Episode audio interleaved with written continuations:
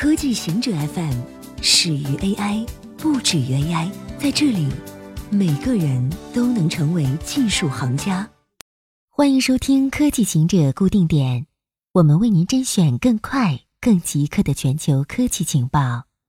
中国游戏行业预计还将面临半年的冷冻期。由于政府游戏监管部门的重组，世界最大的游戏市场预计还将面临长达半年的冰冻期。包括腾讯在内的大小企业都受到影响，游戏的热度不会一直持续下去，游戏公司需要不停地推出新产品，让热点从一款产品延续到另一款产品，才能保持收入的稳定性。而在中国，游戏的上市和商业发行都需要经过审批，有两个机构负责游戏审批，游戏公司需要向文化部申请备案，向国家新闻出版广电总局申请版本号。没有版本号，即使通过了文化部备案，也无法收费。今年三月，中央印发《深化党和国家机构改革方案》，计划将新闻出版广电总局重组，其中的新闻出版和电影监管职能均划归中宣部管辖，意味着中宣部将承担游戏版本号的审批工作。但目前机构改革仍在进行之中，版号审批处于暂停状态，预计到二零一八年底、二零一九年初。新的游戏监管机制有望彻底建立，流程也将恢复正常。科学家完成小麦基因组测序，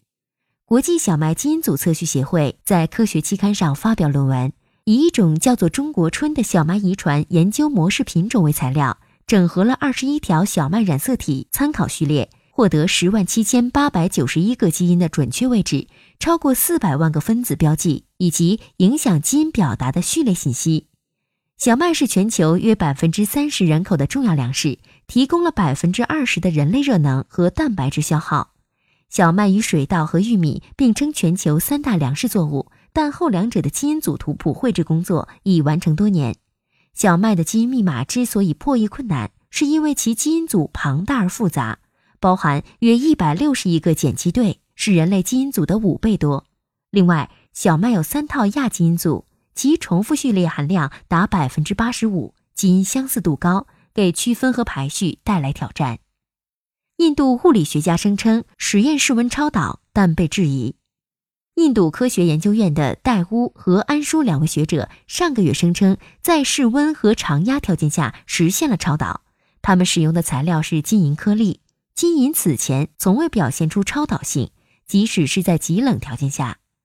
当物理学界开始仔细检查数据，他们发现了异常。MIT 博士后布莱恩注意到两次测量之间存在奇怪的关联性。两次独立测量的噪音数据本应该是随机的，但它们却存在完全相同的随机变量模式。两位学者回应称，他们之前没有注意到这一关联，但认为这并不难推翻他们观察到常温超导。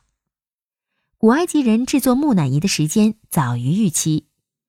古埃及人制作木乃伊的时间比考古学家以前以为的早一千五百年，但考古学家化学分析了一位死于公元前三千六百年左右的年轻男子遗体包裹用的布条，识别出其中的防腐残留物。